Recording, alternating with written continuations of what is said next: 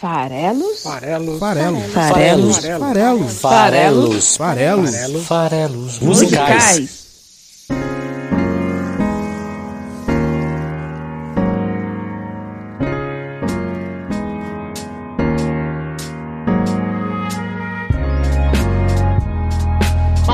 Você que gosta de música, estamos aqui para mais um episódio dos Farelos Musicais, o seu podcast que interpreta letras de canções todas as quintas-feiras aqui no site esfarelado.com. É isso mesmo, estamos também no Spotify, é só você procurar lá por Farelos Musicais e seguir o podcast também nesta plataforma de streaming. Estamos também no YouTube, procura lá por youtube.com/barra esfarelado, barra C, barra esfarelado. Você vai encontrar a gente também no YouTube. Se você está no YouTube, inclusive, não deixe de curtir o canal, né? E estamos aí preparando novidades. Eu já falo isso há uns 5 anos, dessa vez sai porque estamos no fim da quarentena ou não, então precisamos de novidades. Inclusive, se você está acompanhando o YouTube do Esfarelado, você sabe que, se você também gosta de futebol, todas as segundas-feiras à noite temos live falando de futebol no nosso programa, o Mesa Redonda de Bar.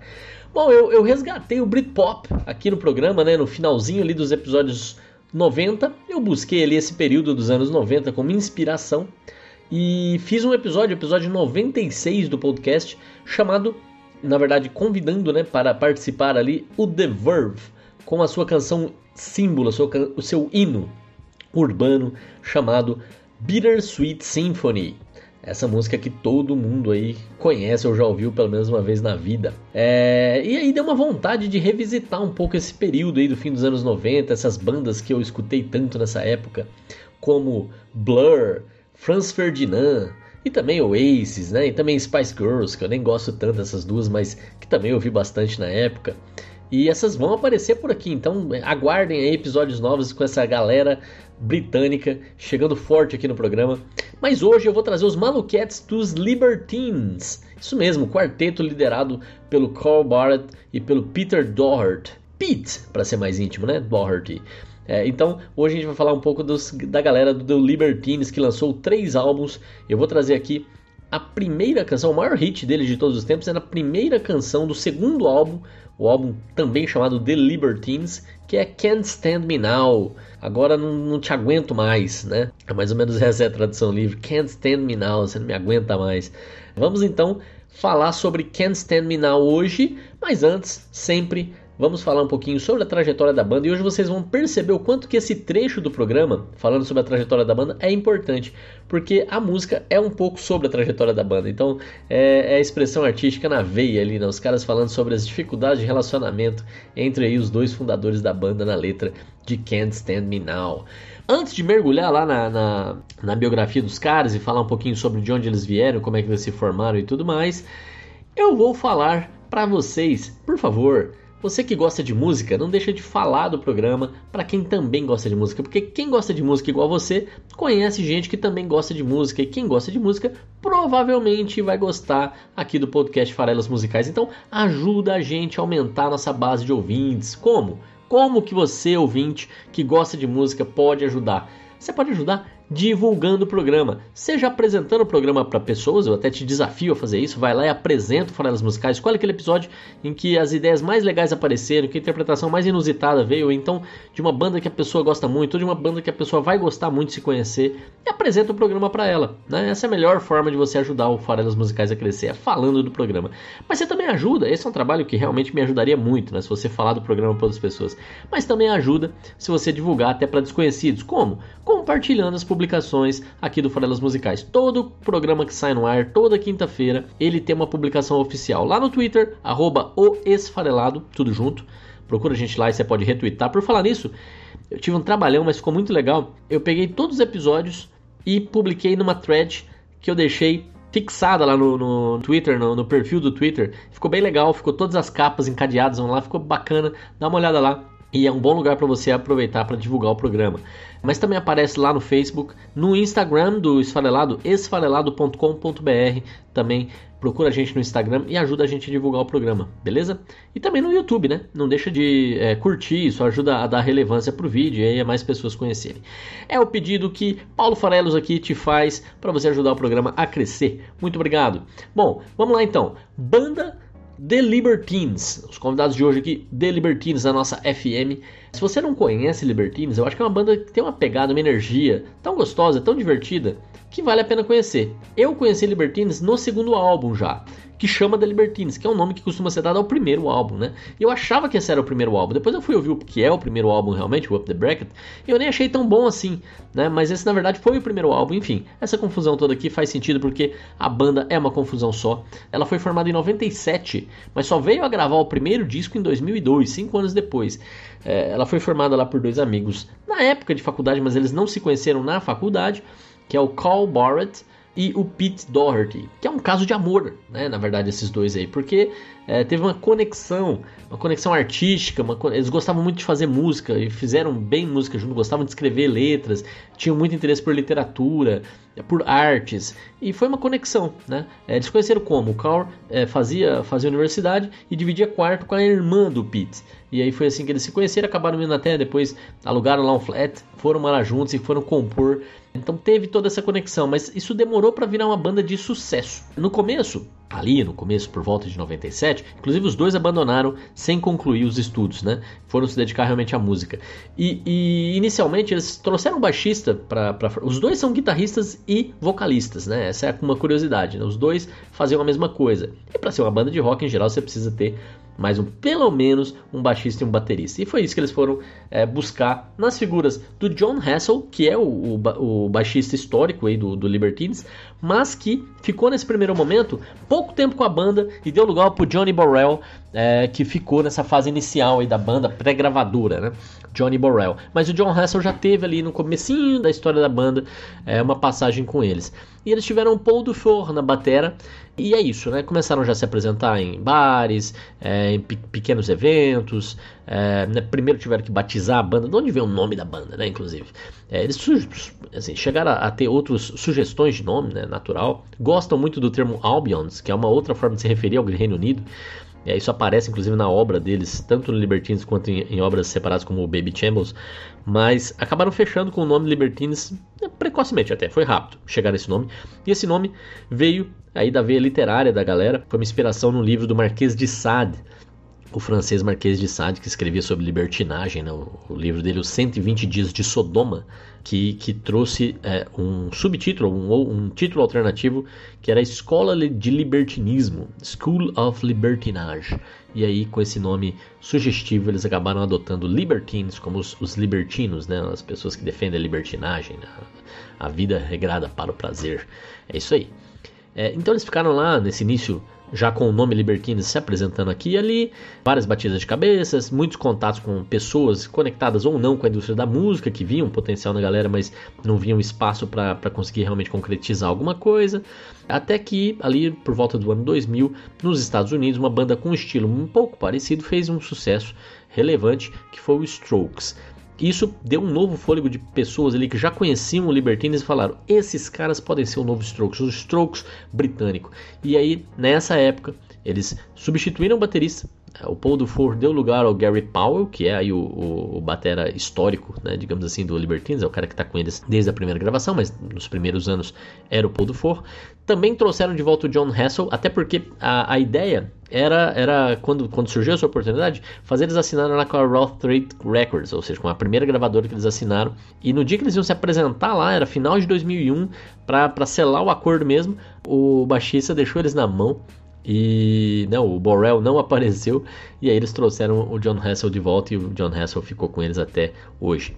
Então eles gravaram finalmente, um pouco impulsionados pelo sucesso dos Strokes e em 2002 com a produção do Mick Jones, que é um cara que é o líder lá da banda The Clash, que é outro clássico absoluto britânico, eles lançaram esse primeiro álbum aí, Up the Bracket, que antes é, foi precedido por alguns singles que já chamaram atenção já fizeram sucesso, como What a Waster e I Get Along. Desses dois singles, é até curioso, o I Get Along fecha o primeiro álbum, o Up The Bracket, mas o What a Waster ficou só no single, o que é curioso, né? Não, não, não fez parte ali do primeiro álbum. Esse álbum chegou a alcançar o 35 posição no, no, na parada britânica, que é um negócio relevante lá para os britânicos, né? Eu vivo falando disso aqui quando tem artista britânico. Acabaram chamando a atenção da crítica, do público. É, a revista também é super importante lá, a crítica especializada de que cobre música no Reino Unido, que é a, a NME, a New Musical Express.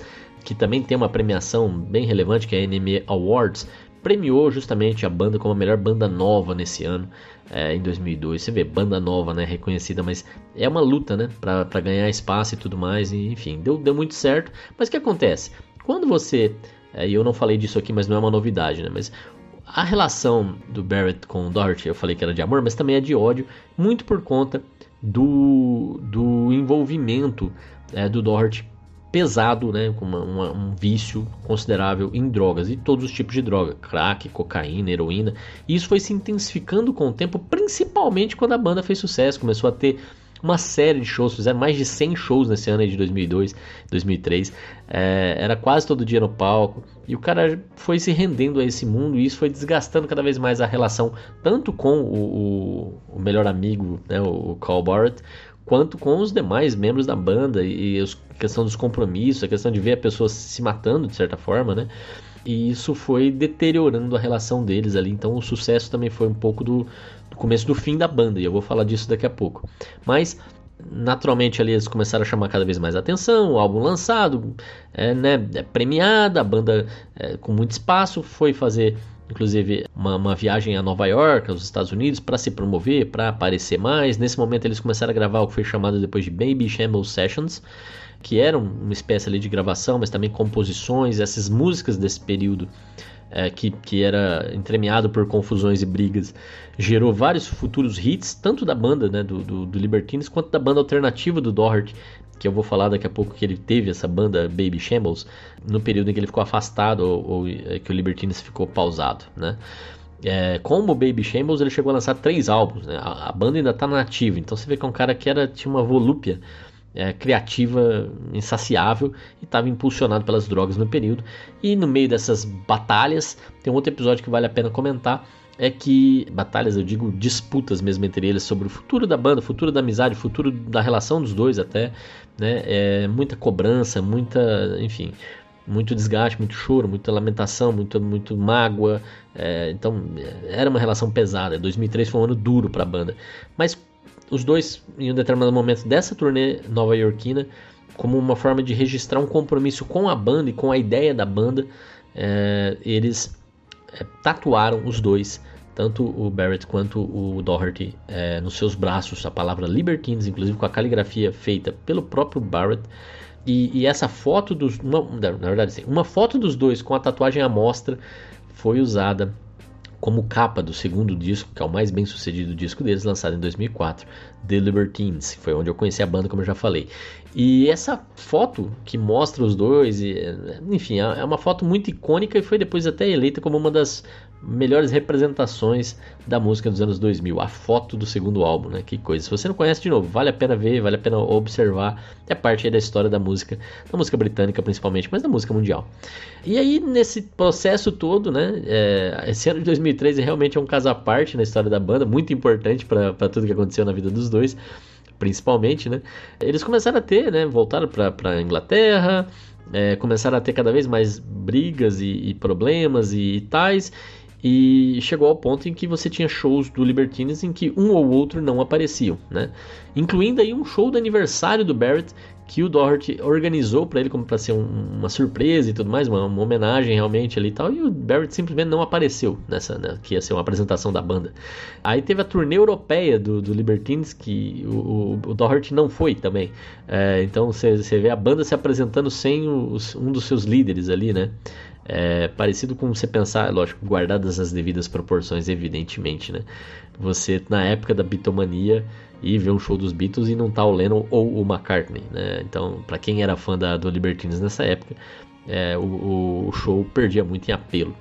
Foi, inclusive, nessa época das brigas e tudo, que estava marcado para acontecer o primeiro show do Baby Shambles, a banda alternativa que o Doherty criou num período em que o Barrett falou para ele que ele só ia continuar no Libertine se ele ficasse limpo das drogas, né? Teve essa, essa digamos, essa ameaça ou, ou esse compromisso, né? Que, que ele pediu ali do, do amigo, uma forma de botar um pouco de pressão e tal. E ele, ao invés de, de seguir essa linha, criou uma outra banda.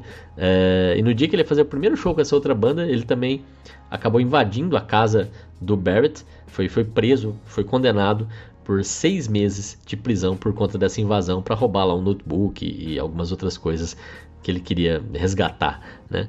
E, e, o Barrett estava em turnê com, com o Libertines na época. Então, quer dizer, olha que, que maluquice, né? Como eu falei, uma banda cheia de, de histórias. Então, é, nessa época, em 2010, já tinham lançado o primeiro álbum, já estavam fazendo sucesso. Nessa época, em 2003, diante de todo esse cenário que eu estou descrevendo aqui de maluquice, de briga e etc., eles tinham lançado um single, que é outro single da Discord, de certa forma, chamado Don't Look Back in the Sun. É, que foi uma música que fez bastante sucesso. A, a música chegou ao 11 lugar na parada. Era, foi a melhor posição até então de alguma música do, do Libertines. Só que teve todo um problema com troca de produtor, né? Quem era o produtor do primeiro álbum era o Mick Jones. Aí apareceu a figura do Bernard Butler, que era do Suede, outra banda britânica, que não se deu bem com o Doherty, eles viviam em, guerra. Inclusive, o Doherty saiu de perto, o, o Butler gravou a guitarra do Doherty o trecho dele na música, olha que loucura. E essa música fez bastante sucesso, mas ela nem aparece também depois que eles gravaram realmente o álbum e lançaram em 2004. Esse single que fez muito sucesso, uma das músicas mais conhecidas da banda, não faz parte do álbum de estúdio. Quer dizer, tu, se você olhar só para os três álbuns lançados como Libertines, essa música nem, nem consta. E ela é um pouco por conta disso, é um dos símbolos aí da, da, das brigas que permearam esse período, né? Mas como que eles chegaram então? Eu contei aqui essa história, todas essas brigas, já tem até Baby Shambles na história, briga com o produtor. E como é que teve segundo álbum, né? É um pouco essa ideia. Como, como que aconteceu isso? É, parece que nem teve espaço para isso diante desse cenário que eu estou descrevendo para vocês.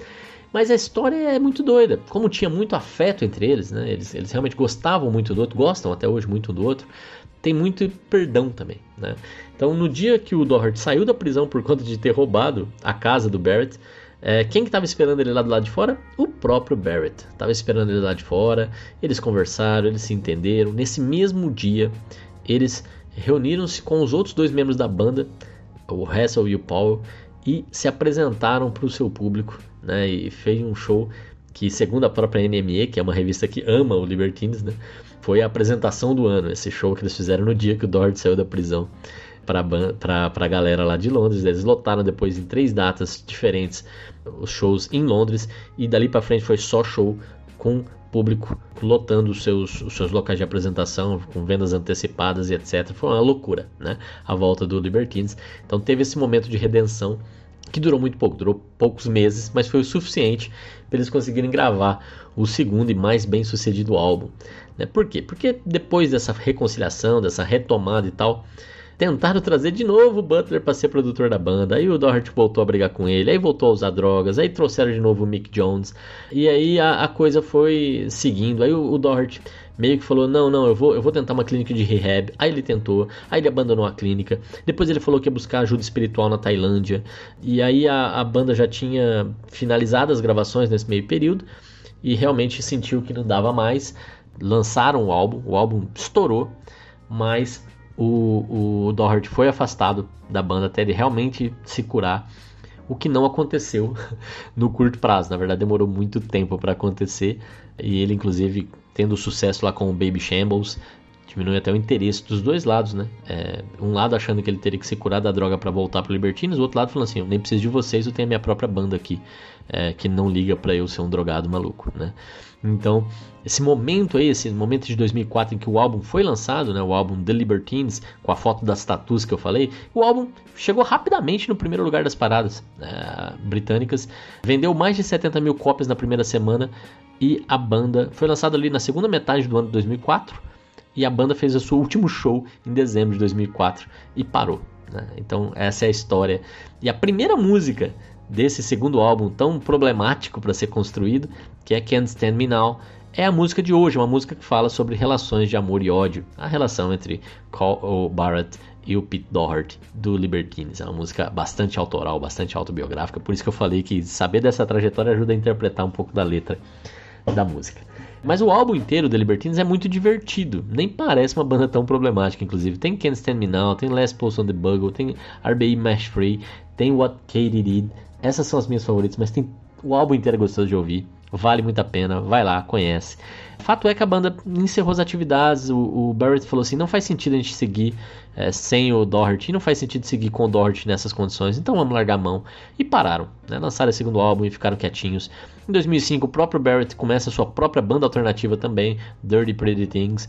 Em 2007 é lançado um álbum de coletânea, Time for Heroes, e esse é um bom momento para você pegar esses singles que eu comentei, como Don't Look Back into the Sun, What a Waster e tal, que não faziam parte dos dois álbuns, é, e juntar eles com os hits dos álbuns, e, e é um álbum legal para conhecer a banda também.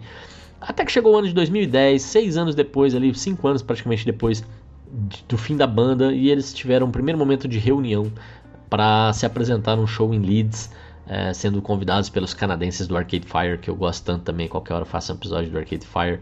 Mas foi só isso. Se apresentaram, foi legal, teve o show, resgataram os principais sucessos da banda e tudo mais. Aí Passou mais alguns anos, chegou 2014, quatro anos depois de novo, nova reunião, se apresentaram no Hyde Park em Londres, e aí sim, 2015 marca o fim do rehab tailandês do Pete Doherty. Vocês acharam que era brincadeira que ele fez rehab na Tailândia? Não, ele fez, ele concluiu o tratamento, se considerou livre ali da, da do vício em drogas no ano de 2015 e foi o ano em que eles se reuniram para realmente ir para o estúdio como Libertines e gravar o terceiro disco da banda, Anthems for Doomed Youth. O primeiro single foi Gungadam, que é o nome de um poema do Rudyard Kipling, né, ele mesmo. E aí a banda lançou então esse, esse álbum em 2015, Anthems for Doomed Youth. Foi bem recebido pela crítica, bem recebido pelo público. A banda continua nativa, continua fazendo show até o final de 2019, 2020 a gente sabe que não tá tão fácil assim. Devem talvez aí estar preparando um novo álbum, não tenho certeza, não consegui apurar. Mas é, é legal ver que a história da banda, tão problemática, tão confusa, tão complicada, mas muito importante para a cultura britânica principalmente, tanto que rendeu dois livros sobre a banda. Para quem curte, dá para procurar, dá para correr atrás, dá para se informar. Teve até um documentário também sobre a reunião deles em 2010 em formato de filme, né? De filme documentário. Então uma banda que tem um, um espaço bem importante ocupado aí no cenário musical britânico. Então vamos falar um pouquinho sobre essa canção Can't Stand Me Now. Né, eu não, não, não me suporte mais, não, não, não aguenta mais, não, não can't stand, eu não aguento mais não, não aguento mais você agora, né? Que tem a ver com isso, com o desgaste da relação. E então vamos lá, vamos falar um pouquinho sobre Can't Stand Me Now.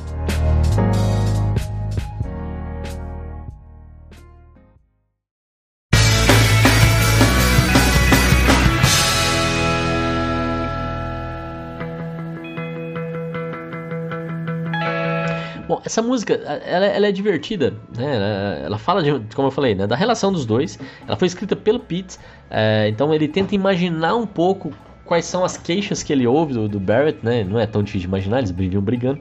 E nesse sentido, é, é bacana porque a música é cantada pelos dois, né? começa com o Barrett falando, depois o Pete responde, e depois os dois cantam junto e fala sobre justamente pontos de vista diferentes sobre o porquê que uma relação chega ao fim, o que, que dá para esperar de um e de outro, dá, faz sentido ou não faz sentido continuar tentando. E nesse sentido, nesse, nesse, é, nessa forma de ver, extrapola a relação entre dois amigos que estão tentando fazer uma banda, que é a história da música, né? E vai para qualquer relacionamento, né? Assim, tem vários momentos em relacionamentos em que a gente olha e fala, vale a pena continuar, não vale? E a música deixa isso também aí como espaço para outras pessoas se, se identificarem com o que está sendo cantado ali, né? Quando não aguento mais a outra pessoa. No caso da música, autobiográfico, né? Bastante autoral e a música realmente marca ali o fim da banda, né? Eles, poucos meses depois de terem gravado essa música, eles não aguentaram mais e a coisa morreu.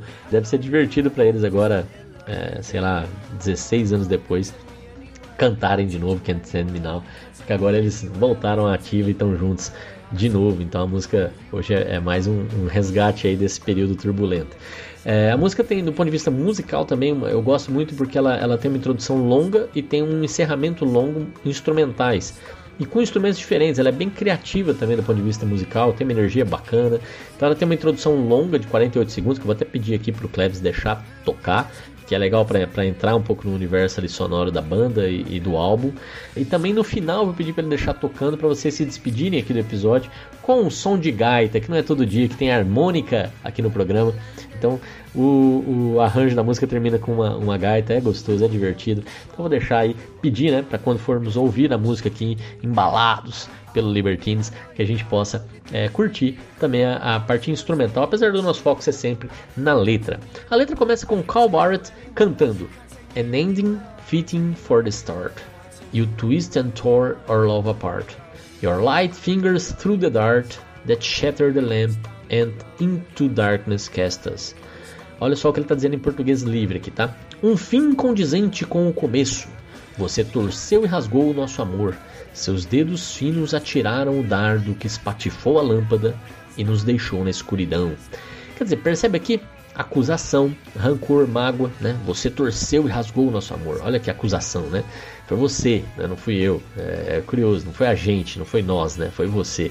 Um fim condizente com o começo. Esse trecho é bem interessante, né? Porque tá falando do fim, talvez ele do relacionamento dos dois, mas mais que isso, tá falando do fim da banda, que na, já estava um pouco óbvio que iria acontecer, dadas as cobranças de lado a lado ali sobre respeito, aceitação e, e não, você tem que se limpar e etc. E, e, é interessante porque como é que é o nome da banda? Libertines. Então é, pensa um nome mais sexo, drogas e rock and roll que esse. É difícil, né? Então uma banda que tá ali desde o começo sendo pensada para libertinagem, para aproveitar realmente os prazeres da vida. E é lógico que isso vai trazer o que? Escândalos, relacionamentos tumultuados, etc. E, e então isso que é a proposta da banda de certa forma é também o fim da história da banda. Então é um fim condizente com o começo. An ending fitting for the start. Né? É um fim que, que remete bem ao que era a proposta do começo. É, you tore our love apart. Você torceu rasgou nosso amor. E, e, aqui é, tem outra coisa bonita nesse trecho aqui, que your light fingers, né, os seus dedos leves, os seus dedos suaves, os seus dedos finos, é, through the dark, eles atiraram o dardo. E olha que interessante, o que, que é o dardo? Né? Aquele falando que atirou o dado que, que espatifou a lâmpada, shattered the lamp, and into the darkness cast us, que nos deixou na escuridão, né? Que nos remeteu à escuridão. Então, quer dizer, levar a escuridão é aquela coisa, apagou a luz, trouxe a escuridão e tal. Então veio do, do da luz pro escuro, do bom pro ruim, né? E, e, ele fala que foi um dardo, não foi assim que ele apagou a luz do interruptor, não. Ele lançou um dardo que espatifou a lâmpada. E, e olha que interessante, a figura do dardo remete, se você quiser pensar, a uma figura de uma agulha, uma figura talvez ali da seringa, que remete a drogas, né? Então aqui, poeticamente, tem já uma cobrança em cima da questão do, do que, que levou eles para a escuridão, né? O, vício em drogas do, do, do, da outra parte, nesse caso aqui, né? Então, Your Light Fingers Through the Dark. É isso aí. Qual é a resposta? Logo em seguida, a música, inclusive, vai ser um pouco difícil aqui na edição, eu vou dividir ela em duas partes para analisar. Mas ela é uma sequência. Quando ele começa a cantar, ele não para mais, tá? E a coisa vai emendando ali, frase atrás de frase. Você vai perceber que como aqui você está falando de uma discussão, é legal que o, o, Barrett mal termina de falar Into Darkness Cast Us e o, o Pete já está emendando frase, as frases dele ali no final, já está respondendo, como é comum numa discussão. Você às vezes nem deixa o cara terminar de falar, já está dando a sua patada, né? dando a sua resposta. E o Pete vai fazer exatamente isso aqui, ele vai dizer: No, you've got it wrong the way round. You shut me up and blamed on the brown. Corner the boy kicked out at the word The word kick back a lot fucking harder now. Inclusive, essa, essa trecho de fucking harder faz com que, por exemplo, se você for ouvir no Spotify, vai estar dizendo lá que tem explicit, né? A palavra, palavra de, de, de, baixo calão, né? Explícito. Então, o fato dele só falar lot fucking harder now, que exagero, diz um explicit ali no, no, no Spotify. Mas o, o que ele está falando aqui, né? Primeiro começa com um não, né? Não é isso mesmo, né? Eu discordo de cara, né? Então, no, no. You've got it the wrong way round você entendeu tudo errado. Essa expressão the wrong way round. Né? É, you got the wrong way round. Então, você entendeu errado. You shut me up. Você que me calou, você que me travou, você que, né, foi, foi aí de novo, acusações, rancor, mágoa do outro lado agora. Foi você que me calou, foi você que and blamed on the brown. Essa eu tive que pesquisar um pouquinho, mas brown, porque brown é, é marrom, né, a princípio, é a cor, né? Blame it, ou seja, em quem você colocou a culpa. Né? Você me calou, você me travou e você colocou a culpa no que? The Brown. E não fazia muito sentido para mim, mas depois eu fui ver que é uma gíria britânica para heroína, e aí tudo fez sentido, né? Então Brown é heroína. Então você culpou a heroína. E realmente, se a gente lembra ali que ele acabou de falar do Dart, que eu remeti a, a seringa, a agulha. Então realmente a culpa que está sendo dada é ao vício. Corner the boy kicked out at the word Então você encurralou o cara, jogou ele no canto, corner, né? De, de escanteio, né? Corner, de canto. Né? Então você colocou o cara no canto, jogou ele para fora do mundo, né? deixou ele de fora da, da, sua vida, tirou ele do Libertines. Né? Essa, essa aqui parece ser a acusação, né? Corner, the boy kicked out at the word. E o que aconteceu? Quando fez isso, the word kicked back a lot fucking harder now. E o mundo te chutou de volta com mais força ainda. Então, é aquela coisa de que quando você é afastado, é, as coisas podem melhorar ou piorar, que é o caso aqui dele, né? O fato de ele se afastar talvez fez ele mergulhar ainda mais nas drogas. Esse é um ponto que, pensando em relacionamentos em geral, é, é, é bem delicado, né? O que fazer quando você está numa situação em que existe amor, existe né, o afeto, você gosta da pessoa e você vê a pessoa indo num caminho que você discorda. O que, que é certo? Abandonar a pessoa e falar se vira e depois volta, né? Que nem aqui o, o Cal fez. Né? Ou, ou, teria sido mais certo tentar estar tá junto, tentar abraçar, tentar. É, é, difícil de julgar, evidentemente, mas é, é complicada essa relação de simplesmente assim, o problema é teu, você tem que resolver. O que causa uma pressão, evidentemente, pode funcionar para vários casos, porque a pessoa pode falar, nossa, eu estou perdendo tudo, inclusive quem eu amo aqui nesse caso, né? Mas será que quem ama abandona, né? É outro ponto, né? Será que ele deveria? A melhor forma de ajudar é, é abandonando? É, que, que também é algo, de novo, não tô, não tô julgando, eu só estou dizendo que é, é, uma situação bem difícil, né?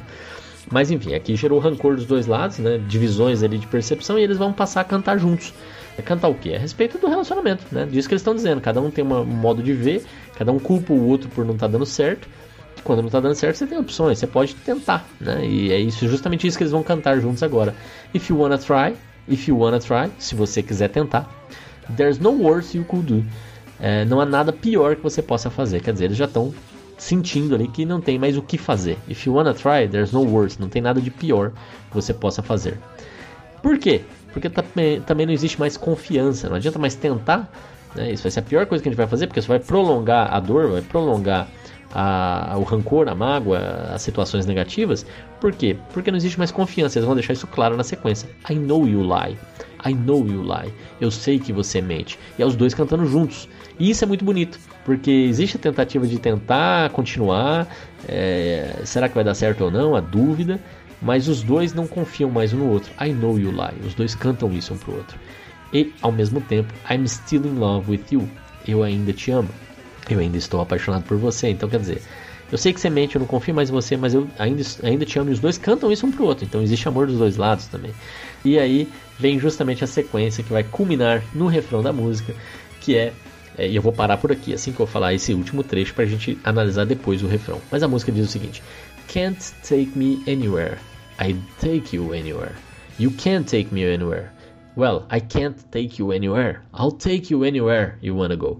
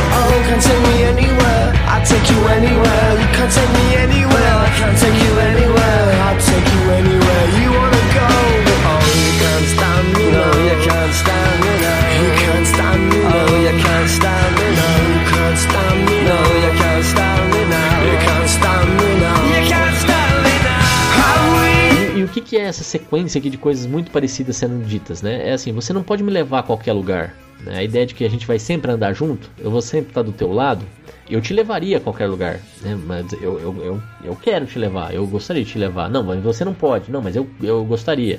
Eu quero te levar para onde você quiser ir. E pensa, isso é super importante tanto para qualquer relação dar certo, né, estarem juntos, no sentido genérico de juntos, né, é, olhando para o mesmo lado, caminhando na mesma direção. E para uma banda, no caso deles aqui, faz mais sentido ainda, né? Eles começaram justamente a ter vários momentos em que eles se apresentavam, como eu já falei, separadamente. É, então eu, eu, não consigo nem te levar onde eu quero, no show aqui que eu fiz para você no aniversário, na nossa turnê europeia, na nossa visita ao Japão, né? E por aí vai. Eu não posso te levar aqui para minha outra banda que eu tô fazendo justamente para fugir de você. Então é esse diálogo aqui de é, até quando a gente vai estar juntos de verdade. O refrão diz: You can't stand me now é o nome da música. You Can't Stand Me Now, No You Can't Stand Me Now e tal. Que aí eu não te aguento mais. É, não, você não me aguenta mais. Na verdade é sempre em tom acusatório, então é sempre o outro que não aguenta mais. You Can't Stand Me, né? Você não me aguenta mais. Agora. É, chegou esse momento agora que você não me aguenta mais. Que música divertida para ser um hit, para ser o principal hit da banda e para ser também o símbolo do fim da banda, né? É até engraçado. Você não me suporta mais, você não me aguenta mais. E aí vem dois trechos em seguida que dizem: Have we enough to keep it together? Né? Have we, em tom de pergunta. Então ele está perguntando: Nós temos o bastante para ficarmos juntos? Have we enough to keep it together? Nós temos o bastante para ficarmos juntos? E é uma pergunta super justa, né? É, a gente consegue fazer isso funcionar? O relacionamento está nesse pé que tá. Dá certo, vale a pena insistir. Nós temos o suficiente para essa banda continuar, para esse relacionamento continuar, para essa amizade continuar. Or do we just keep on pretending and hope our luck is never ending? Ou vamos continuar fingindo e torcendo para que a nossa sorte nunca acabe. Ou seja, aquelas pessoas que percebem que já não têm mais o suficiente para ficar juntos, mas elas ficam do mesmo jeito, fingindo, torcendo para que a sorte continue né, e a coisa não, não, termine de outra forma ainda pior. E aí vem o, o trecho que diz: Try to pull the wool. I wasn't feeling too clever. Você tentou me enganar, eu não estava tão alerta, tão esperto. You take all that they're lending until you needed mending. Você aceita tudo que eles te dão. You take all that they're lending. Até você precisar de reparos. Until you needed mending. E aqui eu já tive um pouco mais de dificuldade de interpretar até a questão do inglês mesmo, né? Esse try to pull the wool. Wool é lã, é o fio de lã, né? Puxar o fio de lã. Mas isso vem de uma expressão, acredito eu, que é pull the wool over somebody's eyes, que significa enganar. Por isso que eu traduzi como você tentou me enganar. Try to pull the wool. E aí ele completa respondendo: I wasn't feeling too clever, eu não estava tão alerta. Pode ser mesmo, né? Pô, você tentou me enganar. Mas tem uma outra expressão que é uma gíria que esse pull the wool tem a ver com tentar é, se aproveitar sexualmente e tal. Pode até ser também. É, I wasn't feeling too clever. Mas de qualquer forma, assim, né? Um tentou enganar o outro, um tentou se dar bem em cima do outro, e o outro estava se sentindo meio sem condições é, né, de reagir, de, de entender. É, ou seja, já começou a ter uma relação mais abusiva aqui nesse trecho, me parece. E, e aí a resposta que vem em seguida me parece também falar da relação com as drogas de novo. You take all that they're lending você aceita tudo o que te dão, ou seja, ele estava experimentando de tudo um pouco, né? Cocaína, crack, heroína e talvez outras coisas também, é bem provável. Until you needed mending, até você precisar de reparos, até que você não aguenta mais, até que você tem que ir pro rehab de novo. Então, é essa parte aqui, que vai até aí 2 minutos e 8 segundos, que é o refrão emendado com essas análises, e depois vai ter uma repetição de if you wanna try, if you wanna try, there's no worse you could do, tal, tal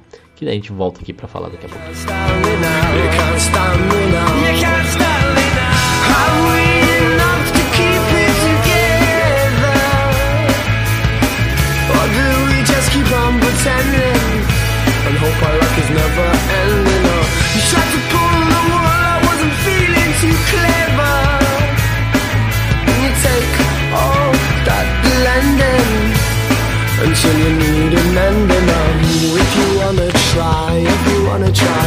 There's no worse you could do. Oh, oh, oh, I know you lie. All you do is make me cry. All those words, they ain't true. Oh, oh, can't take me anywhere. I can take you anywhere. Can't take me anywhere.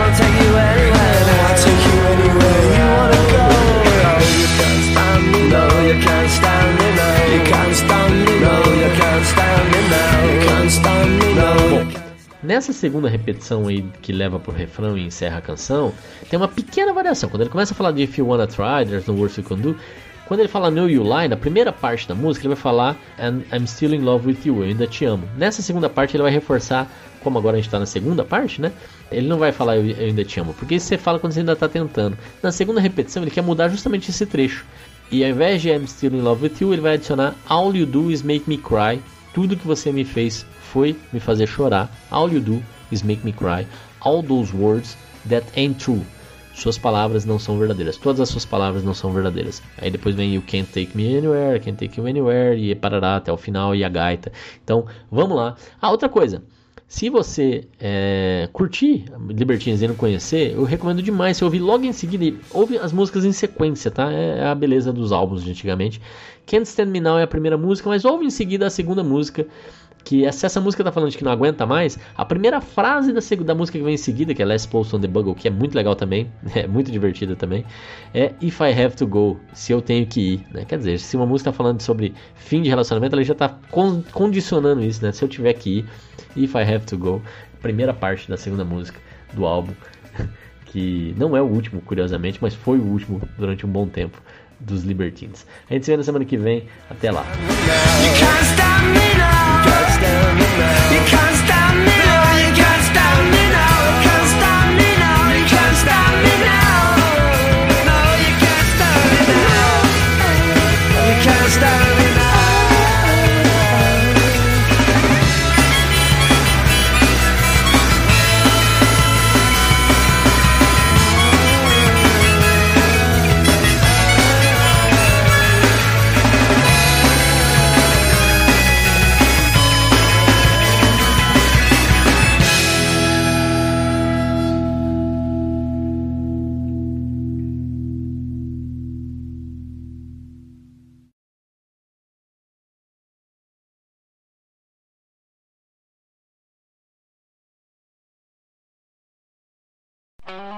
Esse podcast foi editado por Megasonic Podcasts.